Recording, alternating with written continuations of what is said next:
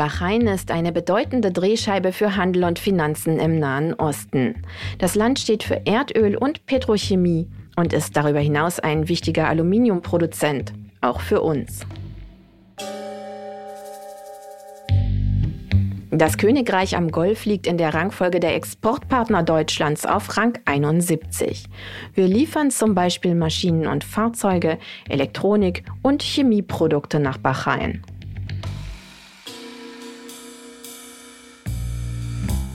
Auch bei Fans des Motorsports steht Bahrain im Rampenlicht. Denn genau dort startet gerade die Formel 1 in die neue Saison. Auch deutsche Fans blicken auf die Rennstrecke im Wüstensand, die von einem deutschen Architekten geplant wurde.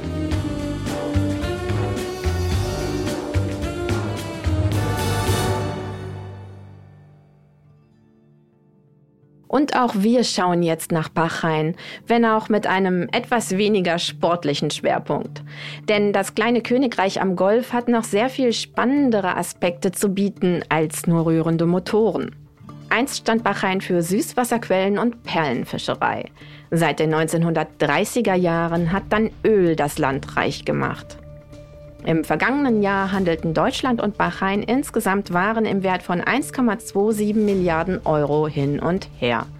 Deutsche Technologie ist beliebt in Bahrain und laut Auswärtigem Amt schätzen mittelständische Unternehmen die dortigen Investitionsbedingungen. Heutzutage ist Bahrain aber auch über das Thema Wirtschaft hinaus verdammt spannend. Auch wenn wir zum Beispiel Richtung Rotes Meer blicken. Seit dem Gaza-Krieg zwischen Israel und der islamistischen Hamas greifen ja Houthi-Rebellen vom Jemen aus immer wieder internationale Handelsschiffe an. Die USA und Großbritannien waren die ersten, die konterten, unterstützt von den Niederlanden, Kanada, Australien und eben auch von Bahrain. Auf der einen Seite hilft Bahrain also, Seewege für die Handelsschifffahrt zu sichern. Auf der anderen Seite hören wir auch dort von pro-palästinensischen Demonstrationen. Wo also steht das Land? Was hat sich seit der Eskalation in Nahost verändert? Und was bedeutet all das für die internationalen und auch für die deutsch-bahreinischen Wirtschaftsbeziehungen? Über das und mehr wollen wir heute sprechen mit zwei Gästen, die sich bestens dort auskennen. Und zwar mit Clemens Hach, dem deutschen Botschafter in Bahrain, und mit Dalia Samra Rote. Sie ist Delegierte der deutschen Wirtschaft für Saudi-Arabien, Bahrain und Jemen und hat Bahrain von Riyadh aus genau im Blick. Und damit erstmal willkommen hier bei Wirtschaft Welt und Weit. In diesem Podcast sprechen wir darüber, wie sich die Welt seit dem Ukraine-Krieg strategisch neu aufstellt. Welche wirtschaftlichen Bündnisse drohen endgültig zu zerbrechen? Wo entstehen vielleicht auch ganz neue Allianzen? Und was heißt all das für uns und unsere Wirtschaft in Deutschland? Darüber sprechen wir jede Woche Donnerstag mit Menschen, die sich auskennen. Ich bin Andrea Sellmann, Redakteurin bei NTV.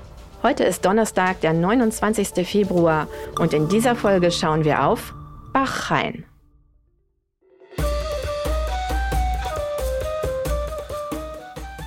Der Inselstaat Bahrain liegt im Persischen Golf direkt vor der Küste Saudi-Arabiens. Über eine 25 Kilometer lange Verbindung aus Brücken und Dämmen, den King Fahd Causeway, ist Bahrain direkt mit dem Festland verbunden. Vor allem an Wochenenden ist das Land ein beliebtes Ausflugsziel für gut situierte Saudis. Dort gibt es viele schicke Restaurants und Clubs und selbst Alkohol ist kein Tabu. Das Land ist von der Fläche her gesehen etwa so groß wie Hamburg. Es besteht aus insgesamt 33 Inseln. Die Hauptinsel mit der Hauptstadt Manama heißt Bahrain. Im nördlichen Teil leben die meisten der rund anderthalb Millionen Menschen. Der Süden ist Wüste. Hier finden sich vor allem Ölquellen und auch die Formel 1 Rennstrecke. Unser heutiger Gast, Clemens Hach, kennt beide Seiten von Bahrain ganz genau. Und deshalb geben wir jetzt schnell den Startschuss, damit wir mit ihm und mit Dalia Samra Rote durchstarten können ins Gespräch. Frau Samra Rote, Herr Hach, willkommen bei Wirtschaft Welt und Weit. Schön, dass Sie beide da sind. Ich freue mich sehr, dass Sie Zeit für uns haben. Guten Morgen und vielen Dank für die Einladung. Ganz herzlichen Dank für die Einladung. Herr Hach, hier in Deutschland schauen ja viele Leute nach Bahrain, weil sie Motorsportfans sind gerade und diese Rennstrecke mitten in der Wüste. Ist das ein echter Wirtschaftsfaktor für Bahrain oder ist das eher eine Art Hobby für den Kronprinzen? Nein, ich glaube, es ist eine, wahrscheinlich eine Kombination aus allem. Ähm, in der Tat ist der Kronprinz äh, selbst äh, Motorsport begeistert. Ähm, und ähm, ist, ist insofern der, der Urheber oder der, der, der geistige Vater dieser Strecke. Ähm, aber die äh, Strecke erfüllt äh, für das Land zwei, zwei wichtige Faktoren. Das erste ist, dass mit dem Bau der Strecke, es war ja damals die erste hier im, im, äh, in der Golfregion, Bahrain überhaupt erstmal ähm, auf die Landkarte gesetzt wurde. Äh, seit es dieses Rennen gibt, wissen Menschen, dass es Bahrain gibt. Ähm, und äh, insofern äh, ist das natürlich ein, ein erster Zweck, der wiederum auch ein wichtiger Wirtschaftsfaktor ist. Denn äh, nur wenn Leute wissen, dass es diese Insel gibt, äh, kommen sie auch auf die Idee, sich anzugucken, was diese Insel zu bieten hat. Und ähm, das Eröffnungsrennen äh, der Formel 1, ähm, was ja äh, traditionell hier stattfindet, ist auch die Gelegenheit für die Regierung, ähm, äh, viele Wirtschaftsvertreter einzuladen, hier nach Bahrain äh, zur Formel 1, die dann aber am Rande der Formel 1 auch bahrainische Wirtschaftsvertreter treffen, Regierungsvertreter treffen und sich äh, dabei über die wirtschaftlichen Vorzüge des Investitions- und Handelsstandortes Bahrain äh, einen Blick machen können. Darüber hinaus füllt es natürlich die Hotels äh, für, für ein paar Wochen ähm, und ist somit auch direkt ein Wirtschaftsfaktor natürlich für die bahrainische Volkswirtschaft. Frau Samra Rote, Sie haben ja die wirtschaftliche Perspektive. Was macht denn Bahrain für Sie aus? Der Bekanntheitsgrad, wie Botschafter Haches erwähnt hat, äh, für Bahrain ist äh, enorm, was auch immer wieder dazu führt, dass somit Bahrain als kleineres Land auch mehr auf die Landkarte gespielt wird. Der Wettbewerbsvorteil von Bahrain ist gerade, wenn man es mit den Nachbarländern, die wesentlich bekannter sind, vergleicht, sind auf jeden Fall die Kosten. Ansiedlungen von Unternehmen sind in der Regel 56 Prozent günstiger in Bahrain. Sie haben niedrigere Mieten, eine sehr gute Infrastruktur, aber sie haben auch sehr gut ausgebildete lokale Arbeiter, die zum Teil auch in, in bestimmten Schemen von der Regierung in den Anfangszeiten de, der Firmengründung finanziert werden. Das sind Wettbewerbsvorteile, die der kleine Inselstaat äh, insbesondere auch in Zeiten der Formel 1 sehr, sehr gut nutzt. Und wir sehen auch, dass wir damit äh, in den Zeiten immer mehr Anfragen zum Standort Bahrain erhalten. Von wem kommen diese Anfragen? Wer wird da ganz konkret angelockt, wenn wir jetzt mal auf die deutsch-bahreinischen Wirtschaftsbeziehungen schauen? Zum einen ähm, haben wir viele viele mittelständische Unternehmen, die ja insbesondere in Deutschland auch das Rückgrat der deutschen Wirtschaft sind, die sich äh, für den Standort Bahrain interessieren in den unterschiedlichen Sektoren. Ähm, aber ähm, auch gerade im Logistikbereich äh, sehen wir großes Interesse auch von, von größeren deutschen Spielern. Ich würde, wenn ich darf, äh, zwei, zwei Dinge ergänzen. Ähm, das eine ist, dass Bahrain äh, die Möglichkeit eröffnet, dass Ausländer 100 Prozent Eigentümer ihrer Firma bleiben. Das heißt, es gibt hier nicht den Zwang wie in anderen Ländern der Region, dass man sich einen lokalen Partner nehmen muss. Das wurde vor einigen Jahren abgeschafft. Ähm, und äh, der zweite, das zweite Alleinstellungsmerkmal, das ich, das ich hinzufügen würde, ist, ähm, sind eine, eine ganze Reihe Freihandelsverträge, unter anderem ein Freihandelsvertrag mit, äh, mit den USA ähm, äh, und äh, eben auch ein privilegierter Zugang zum, äh, zum saudischen Markt, äh, der ja in der Region, äh, wie wir alle wissen, der größte und dynamischste ist. Ist das auch spannend für Startups, Frau Samra-Rote? Ja, das ist sehr spannend für Startups, weil zum einen natürlich dort ganz besonders der Kostenfaktor eine große Rolle spielt, aber auch Bahrain hat äh, Venture Capital Firmen, die global investieren, aber auch im Land investieren. Man somit ein, ähm, auch eine entsprechende Investorensuche starten kann, beziehungsweise auch auf einem kleineren Markt erst einmal entsprechend seine Produkte skalieren kann. Also da sehen wir zunehmend Ansatzpunkte. Ähm, wir als äh, Delegation Kooperation der deutschen Wirtschaft und, und AHK vor Ort ähm, äh, haben wir jedes Jahr auch Unternehmen oder Start-up-Unternehmen aus Bahrain, die an der Startup Tour Germany, die wir in Kooperation mit den IHKs in Deutschland durchführen, teilnehmen, äh, die somit also auch Interesse andersrum auch am deutschen Markt haben. Von der Fläche her gesehen ist Bahrain ja ungefähr so groß wie Hamburg, in anderen Worten ziemlich klein, aber eben nur von der Fläche, nicht von der Wirtschaftsleistung. Wie stark ist Bahrain wirtschaftlich gesehen und vielleicht auch im Zusammenhang zu dem wesentlich größeren Nachbarn Saudi-Arabien? Bahrain hat in der Vergangenheit sehr stark äh, von dem Nachbar Saudi-Arabien profitiert, weil Saudi-Arabien bis vor sechs Jahren, bis sie die sogenannte Vision 2030 angestoßen haben, sehr verschlossen war, eher rückwärtsgewandt äh, sich positioniert hat und jetzt mit dem Öffnungsprozess natürlich mehr Ansiedlung auch im Land erfordert. Damit ist in gewisser Weise ein ein Wettbewerb entstanden. Aber Bahrain hat es geschafft, sich in bestimmten Branchen, insbesondere auch für mittelständische Unternehmen, in dem Zusammenhang gut zu positionieren. Da sind äh, insbesondere die Sektoren Wasser, erneuerbare Energie, aber auch das Gesundheitswesen oder wie ich schon erwähnt hatte, der Logistikbereich sehr interessant, ähm, da ähm, man hier eben äh, zunehmend auch sehr attraktive Gegebenheiten eben somit darstellen kann. Wenn wir von hier aus auf Bahrain schauen, dann äh, haben viele ja auch das Thema Erdöl im Fokus. Ähm, wie stark ist das noch? Also Bahrain ist ja das erste Land äh, der Region, in dem Erdöl gefunden wurde 1936. Das heißt, es ist das Land, was als erstes von diesem Erdölwohlstand auch äh, profitiert hat und dementsprechend auch einen, einen früheren Entwicklungsschub hatte als ähm, viele der Nachbarstaaten. Aber die Ölreserven gehen langsam äh, zu Ende. Also ab äh, 2026 ungefähr wird Bahrain anfangen müssen, Energieträger zu importieren, um den eigenen äh, durchaus weiter wachsenden Bedarf auch äh, zu decken. Ähm, Bahrain profitiert aber auch von äh, der saudischen Ölförderung, beziehungsweise es gibt auch gemeinsame Ölfelder äh, und ist ein äh, wichtiger Exporteur von, von äh, raffinierten äh, Ölprodukten, also insbesondere Kraftstoffe. Es gibt ja eine der größeren Raffinerien in der, in der Region mit einer Kapazität von 350.000 ähm, Barrel pro Tag. Ähm, also das ist, äh, das ist eine, eine, ein, ein, ein wesentlicher Wirtschaftsfaktor hier. Äh, insofern, die Ölwirtschaft wird weiter eine große Rolle spielen. Sie ist aber inzwischen zwar ein wesentlicher äh, Faktor für den Staatshaushalt, aber die, der Großteil der Wertschöpfung, also der volkswirtschaftlichen Wertschöpfung Bahrains, stammt inzwischen aus dem Nichtölsektor. Äh, und dort ist auch das größte Wirtschaftswachstum zu verzeichnen. Äh, Frau Sammer-Roth hat ja insbesondere den Logistiksektor äh, schon benannt. Der ist wichtig. Wir haben hier ja DHL zum Beispiel mit einer regionalen Zentrale mit zweieinhalbtausend Mitarbeitern. Ähm, wir haben aber auch eine ganze Reihe anderer Logistikunternehmen, die von hier aus operieren.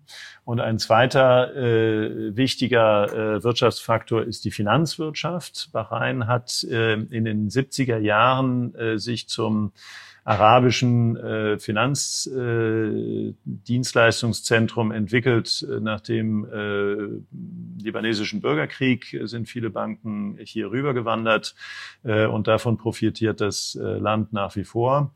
Und der dritte sehr dynamische äh, Bereich ist natürlich der Tourismus. Ähm, äh, der äh, in erheblichem Maße äh, zum Bruttosozialprodukt beiträgt. Insbesondere übrigens mit regionalem Tourismus, ähm, also gerade Wochenendpendler aus Saudi-Arabien, die hier das Wochenende verbringen oder aus, aus anderen Nachbarländern, aber in zunehmendem Maße zum Beispiel auch indische Hochzeiten, die hier als neuer Wirtschaftsfaktor entdeckt wurden. Tatsächlich. Ähm, aber Frau Samra Rote, Sie wollen noch was, Ihnen brennt was auf den Lippen. Genau, ich wollte noch so ein bisschen ergänzen zu dem Thema Öl und Gas. Und zwar sehen wir hier am Golf insbesondere, und das sehen wir auch besonders im äh, Falle Bahrain, dass, es, ähm, dass man die Volkswirtschaften transformiert, sprich energieeffizienter werden möchte ähm, und äh, auf Erneuerbaren setzt. 2060 möchten alle Volkswirtschaften am Golf klimaneutral sein. Und da äh, profitieren insbesondere unsere deutschen Unternehmen, die auch in dem Bereich ein besonders gutes Ansehen genießen zu den Themen erneuerbare Energie, energieeffizientes Bauen, aber auch gerade im Hinblick auf Bahrain der, das Thema Grundwasser, ähm, äh, innovative Lösungen äh, zur, zur Minderung des, des äh, Wasserverbrauches. Und in dem neuen Plan, äh, der, der also Bahrain hat eine nationale Wasserstrategie 2030, äh, in, in der auch insbesondere viele deutsche Unternehmen versuchen, dezentrale Lösungen für Meerwasserentsalzungsanlagen anzubieten oder an innovative Lösungen gekoppelt an den Solarbereich. Ich bleibe auch noch mal gerade bei erneuerbaren Energien. Die Sonne scheint bei Ihnen, Herr Hach, ja äh, reichlich, würde ich mal äh, vermuten. ähm, kann man die Solarenergie, äh, wie, oder wie stark kann man die Solarenergie nutzen? Äh, ja, Frau Selmer, Sie haben ja vorhin richtigerweise darauf hingewiesen, dass Bahrain ungefähr so groß ist wie Hamburg. Ähm, es ist übrigens auch so groß wie Singapur. Das wird hier lieber äh, gewählt, der Vergleich, weil Singapur ähm, natürlich sechs, mit sechs Millionen und einem äh, noch deutlich höheren äh, Bruttosozialprodukt hier eher eine Entwicklungs, ähm, äh, ein Entwicklungsmodell ist ähm, als, äh, als Hamburg, auch wenn die Bahrainis Hamburg sehr äh, lieben. Ähm, Sonnenenergie äh, braucht Platz. Und ähm, das ist eben das, was hier ein bisschen fehlt. Wir haben sehr viel Sonne, wir haben relativ wenig Platz. Ähm, und wir haben eine Schwerindustrie, ähm, die sehr energieintensiv ist. Ich habe äh, von der Raffinerie gesprochen. Äh, wir haben hier auch das größte äh, Aluminiumwerk äh, außerhalb Chinas. Äh, es gibt äh, eine große Stahlindustrie. Das sind alles sehr energieintensive Energien. Der, das Wasser, das Frau Samra-Rote erwähnte, viel von dem Wasser muss natürlich entsalzen werden, aus dem Meer gewonnen. Auch das sehr energieintensiv. Ähm, insofern geht Bahrain derzeit davon aus, dass sie maximal 20, vielleicht 25 Prozent ihres zukünftigen Energiebedarfs über eigene Solarenergie werden decken können. Einfach weil die Fläche für mehr nicht reicht. Äh, man befindet sich auch in Verhandlungen mit Saudi-Arabien, um dort Flächen zu pachten äh, und dort eigene äh, Sonnenenergiekollektoren aufzubauen. Ähm, das wird auch nochmal ein, ein, ein, ein wichtiger Faktor werden in der Produktion oder in der Energieversorgung, in der Energiesicherheit. Ähm, aber ansonsten werden die Klimaziele wahrscheinlich auch ähm, äh, nur in einer Kombination mit äh, CO2 ähm, äh, Capture, ähm, mir fällt das deutsche Wort leider gerade nicht ein, ähm, also CO2-Speicherung äh, äh, zu erreichen sein äh, und möglicherweise auch mit Kernenergie, auch darüber wird hier nachgedacht. Nichtsdestotrotz gibt es denn da schon die ein oder andere Solaranlage neben den Ölquellen, die man vielleicht auch von der Rennstrecke aus sichten kann? Na, gerade die Rennstrecke ist ähm, CO2-neutral, ähm, äh, was, was ihren eigenen Energieverbrauch angeht. Also äh, da ist sehr stark in Solarenergie investiert worden. Äh, und der gesamte Energieverbrauch der Strecke äh, ist in der Tat, äh, wird, wird durch diese Solaranlagen gedeckt. Ähm, das wird in, ähm, im nächsten Jahr auch noch ausgebaut. Da werden die Parkplätze mit Solarpanelen überdacht, was natürlich den doppelten Vorteil hat, dass damit auch gleich die Autos im Schatten stehen und nicht mehr in der Sonne wie bisher. Wo steht das Land geopolitisch? Geopolitisch ganz klar in unserem Lager, äh, wenn ich das so sagen darf. Ähm, Bahrain ähm, beherbergt ja die ähm, fünfte Flotte der äh, US Navy, ähm, also ist insofern ein wichtige, leistet einen sehr wichtigen Beitrag äh, zur äh, Sicherheit, insbesondere zur maritimen Sicherheit in der Region, weit über den äh, arabischen oder persischen Golf hinaus äh, ins, äh, in, in den Indischen Ozean hinein, ins Rote Meer hinein. Bahrain ist auch Teil der äh, Operation Prosperity Guardian zum Schutz der äh, freien Seeschifffahrt im, im Roten Meer, der äh, Deutschland ähm, äh, ja äh, mit, mit Aspides jetzt auch ähm, zu der Deutschland beiträgt, mit der Hessen, äh, Fregatte Hessen, die jetzt ins Rote Meer läuft. Ähm, äh, Bahrain ist auch eines der Länder in der arabischen Welt, äh, die sich sehr frühzeitig für eine Normalisierung mit Israel eingesetzt haben. Äh, wir haben hier seit drei Jahren diplomatische Beziehungen mit Israel, die auch im jetzigen Konflikt nicht abgebrochen wurden.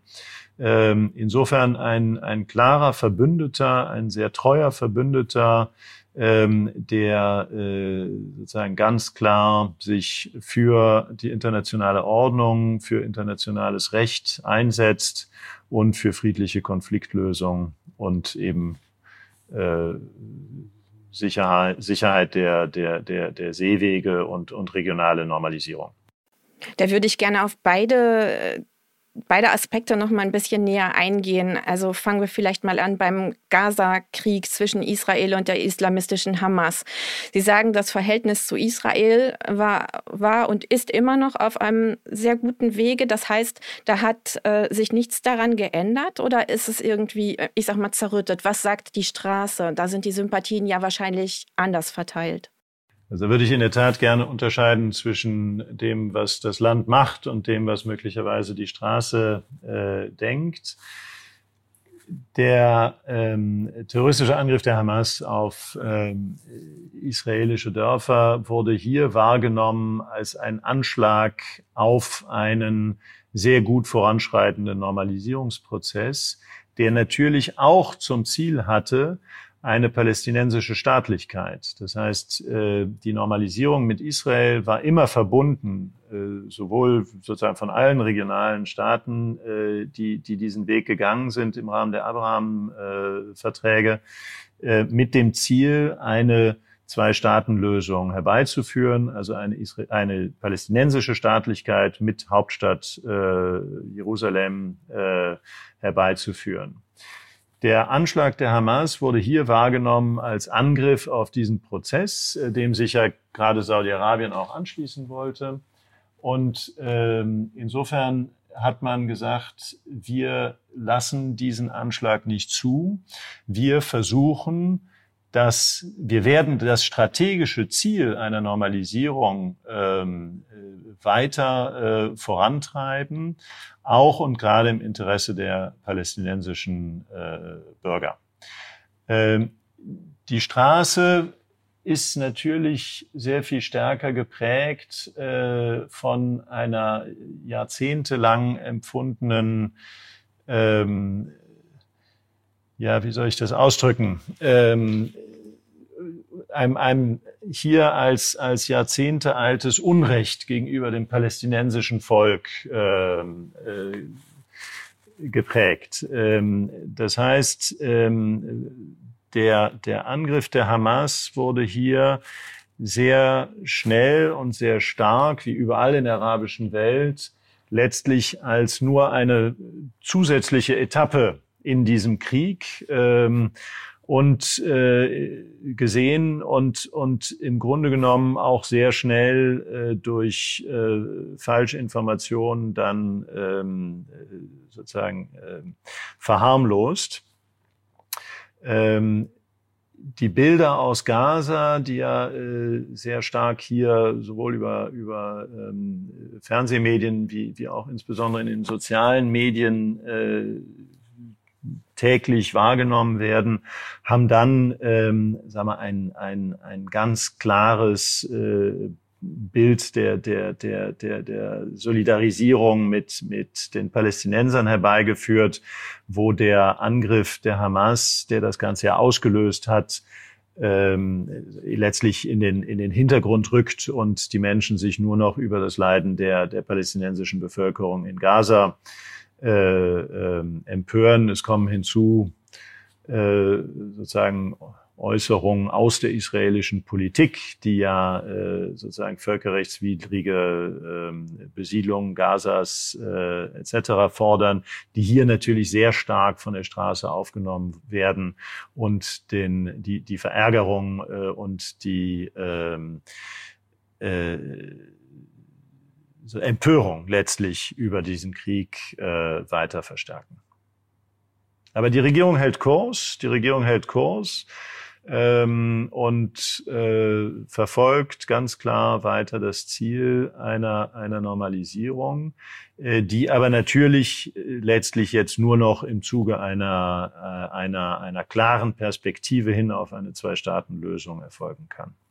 Okay, und die Straße ist dann wahrscheinlich eher auch bei den Houthi-Rebellen, die vom Jemen aus äh, die Handelsschiffe immer wieder angreifen.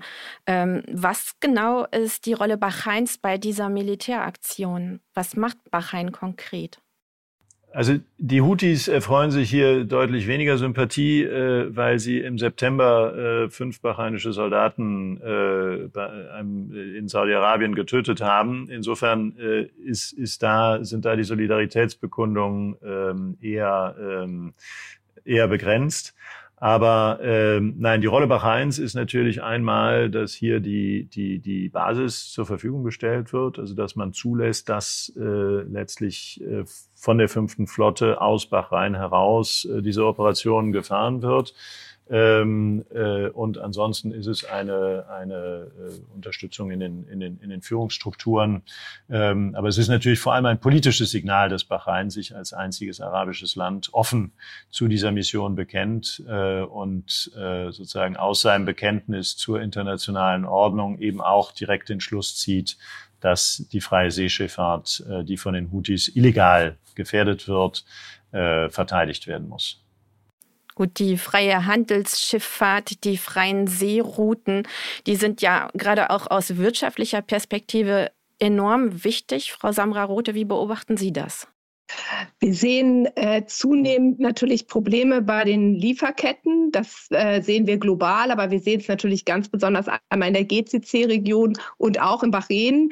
Ähm, wir sehen, dass äh, momentan viele Unternehmen noch Lager Technologien oder Produkte auf den Lagern haben und somit ähm, ihre Projekte weiter abwickeln können. Aber das wird knapper und äh, somit richten wir uns auch momentan darauf ein, dass in der nächsten Zeit, sollte der Konflikt andauern, äh, es eben auch zu Verzögerungen im Projektgeschäft kommen wird, beziehungsweise das ein oder andere Unternehmen sich bereits jetzt schon auch mit den rechtlichen Rahmenbedingungen dazu auseinandersetzt, äh, inwieweit tritt Force Majeure ein, dass man man äh, seine verspätete Ware entsprechend gegenüber dem Kunden absichern kann.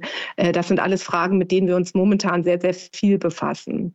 Was sind die größten Herausforderungen für Bachrhein, was die Zukunft angeht? Ist es die Abkehr vom Öl im Wesentlichen oder was hat man sonst noch genau im Blick? Also die größte Herausforderung ist äh, äh natürlich eine äh, weiter wachsende Bevölkerung ähm, in äh, qualifiziertes, äh, sozusagen qualifizierte Jobs äh, zu bringen und den und den Wohlstand ähm, sagen wir, trotz rückläufiger ähm, Öleinnahmen äh, zu wahren. Das ist also ein, letztlich eine, eine massive Strukturreform, durch die dieses Land gehen muss. Es hat diese Strukturreform früher begonnen als andere ähm, in der Region, ähm, früher auch auf eine, eine Diversifizierung gesetzt als, als äh, einige der Nachbarn. Ähm, aber das ist letztlich die, ähm, die Herausforderung, den Markt ähm, äh, vorsichtig zu öffnen, äh, sich als Investitionsstandort zu behaupten in einem Umfeld, äh, wo immer mehr Länder sich ja letztlich öffnen. Ähm, äh, Frau Samra-Rothe hat richtigerweise von einem Konkurrenzverhältnis äh, gesprochen. Ähm, das ist auch ein Konkurrenzverhältnis in, in die andere Richtung. Also einige der, der Entwicklungsprojekte Saudi-Arabiens ähm, basieren ja auf einem Entwicklungsmodell, das ähm, äh, Plätze wie Dubai oder eben auch Bahrain in den letzten Jahren so erfolgreich gemacht haben. Äh, und insofern äh, stellt sich für die gesamte Region die Frage, wie viel ähm, dieser Dienstleistungszentren hier ähm, Platz haben. Jetzt hat die Region, äh, das hat man sowohl bei Covid wie, wie bei der Schließung des russischen Luftraums gemerkt, eine unglaublich wichtige strategische äh, Rolle und, und ist geostrategisch einfach äh, perfekt positioniert äh, zwischen Europa, Asien und äh, Afrika. Äh, insofern ist da sicher noch Wachstumspotenzial vorhanden. Aber wie gesagt, die Konkurrenz, äh, die hier aus der Region ist, ist groß.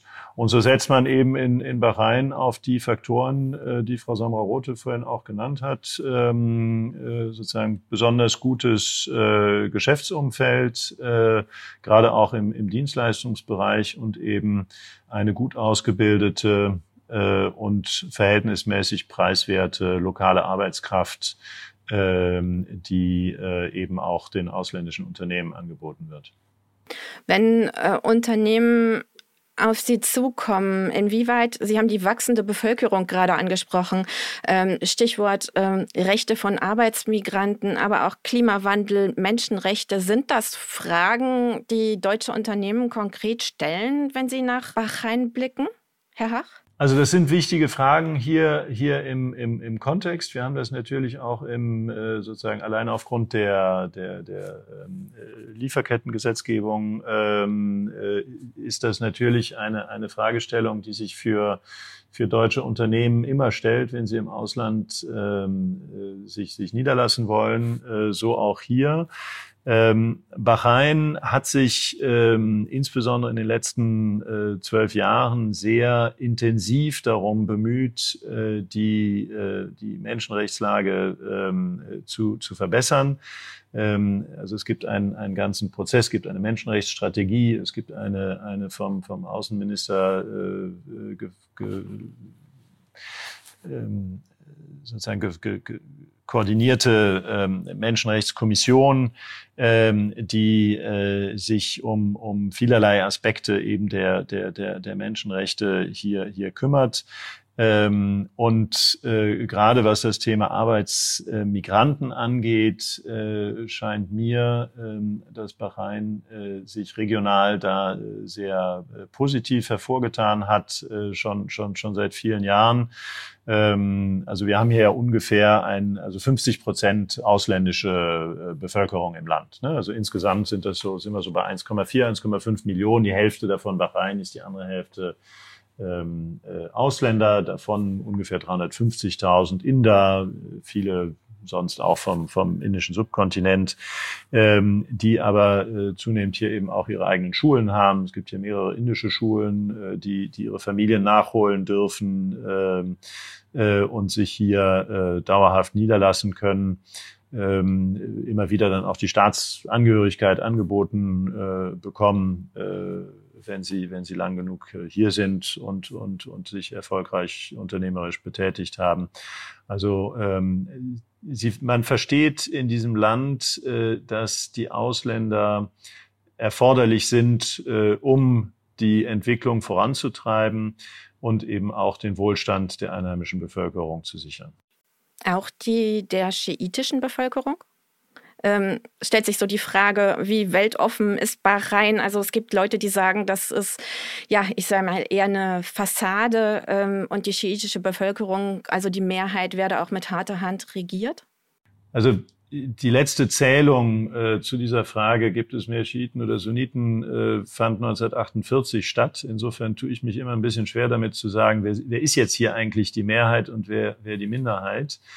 Ähm, und ähm, wenn man sich anguckt, wer hier die Eliten stellt, ähm, äh, wer die reichen äh, Unternehmerfamilien sind, äh, wer äh, in äh, Unternehmen äh, das Management stellt und das mittlere Management, ähm, dann kann ich persönlich wirklich keine Schlechterstellung der, der Schiiten ähm, feststellen. Es ist grundsätzlich ohnehin relativ schwer festzustellen, ob jemand Schiit oder Sunnit ist für den Außenstehenden. Also manche Familien sind gemischt. Äh, ähm, das ist, ähm, ich vergleiche das eigentlich gerne mit den Katholiken und Protestanten in Deutschland. Also es gibt natürlich kulturelle Unterschiede ähm, und es gibt natürlich bestimmte äh, Familientraditionen, aus denen heraus bestimmte Jobs eher sozusagen äh, in, in, in, der, in die eine oder in die andere äh,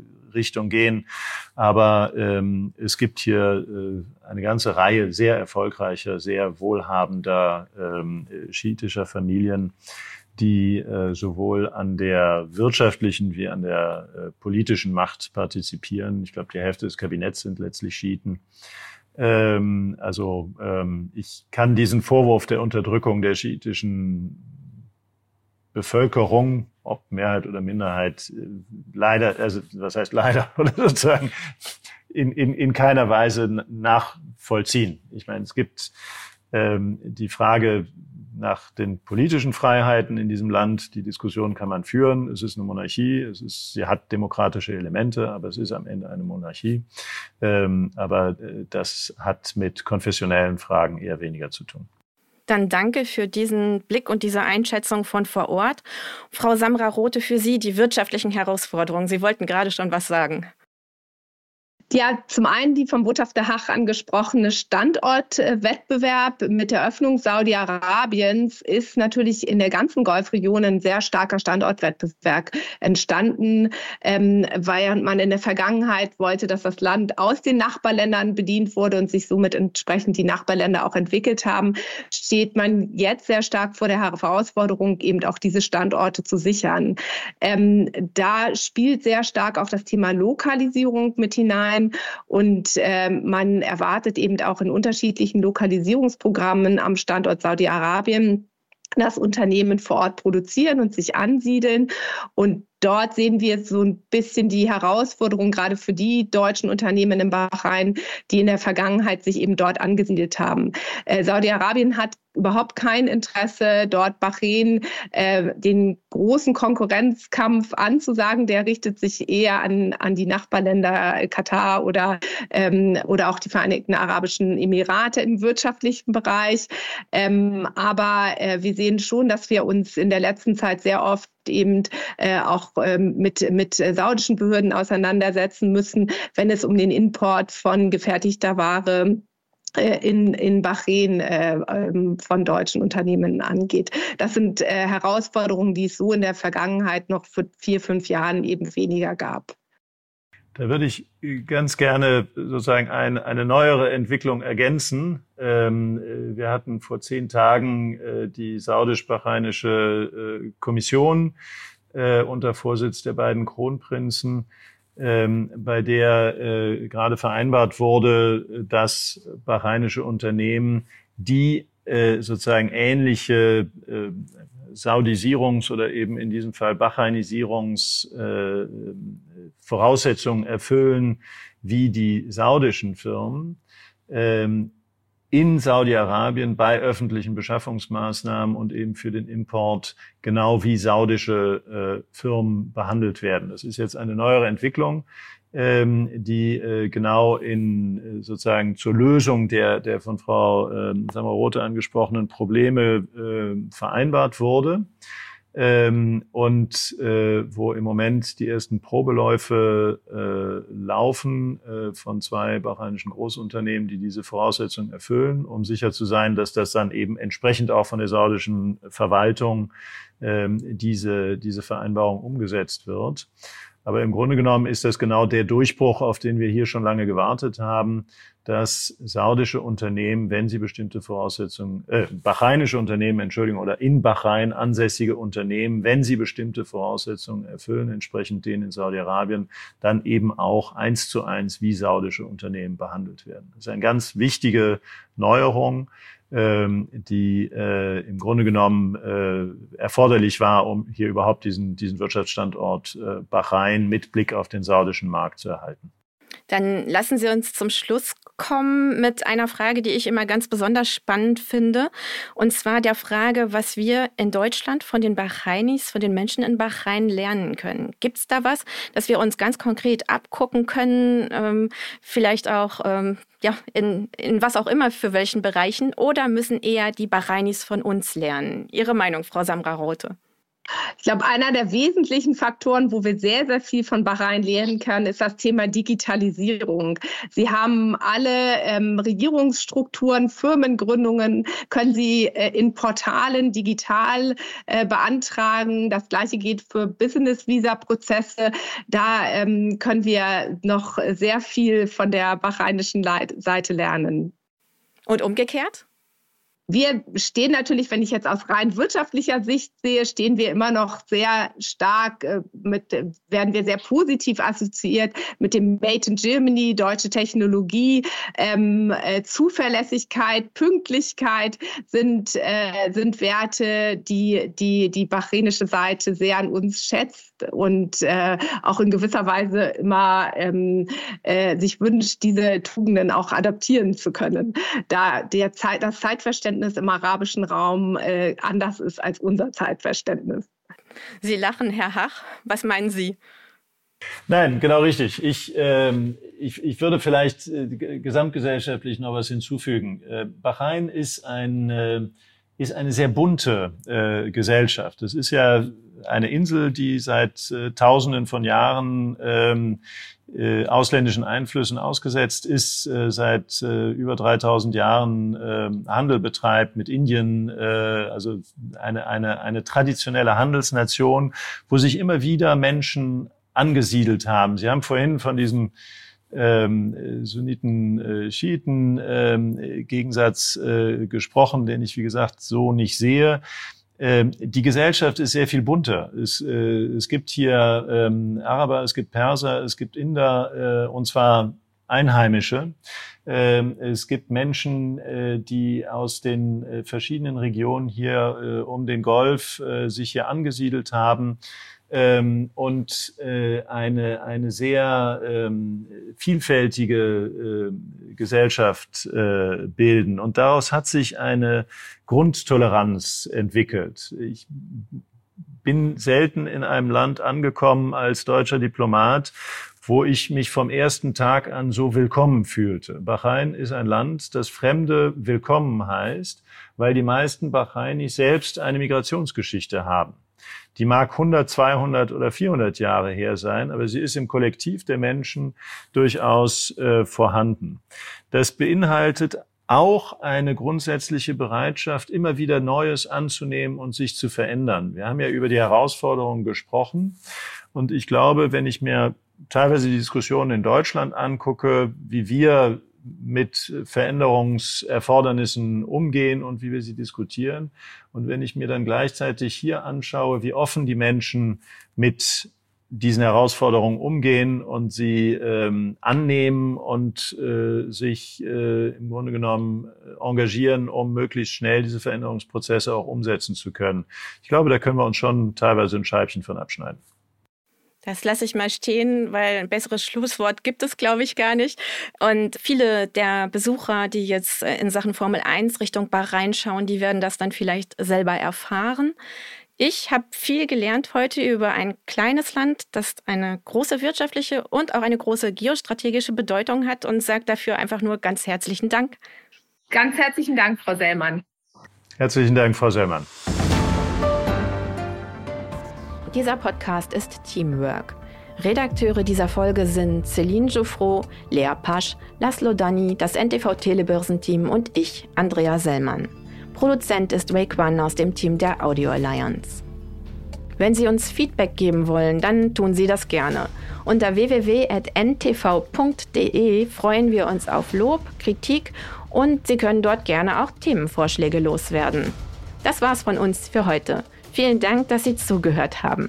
Nächsten Donnerstag drehen wir den Globus hier bei Wirtschaft, Welt und Wald wieder neu und ich bin schon ganz gespannt, wo wir dann landen werden. Eins aber ist sicher, wir würden uns riesig freuen, wenn auch Sie dann wieder mit dabei sind. Bis dahin eine schöne Woche, bleiben Sie uns treu und machen Sie es gut.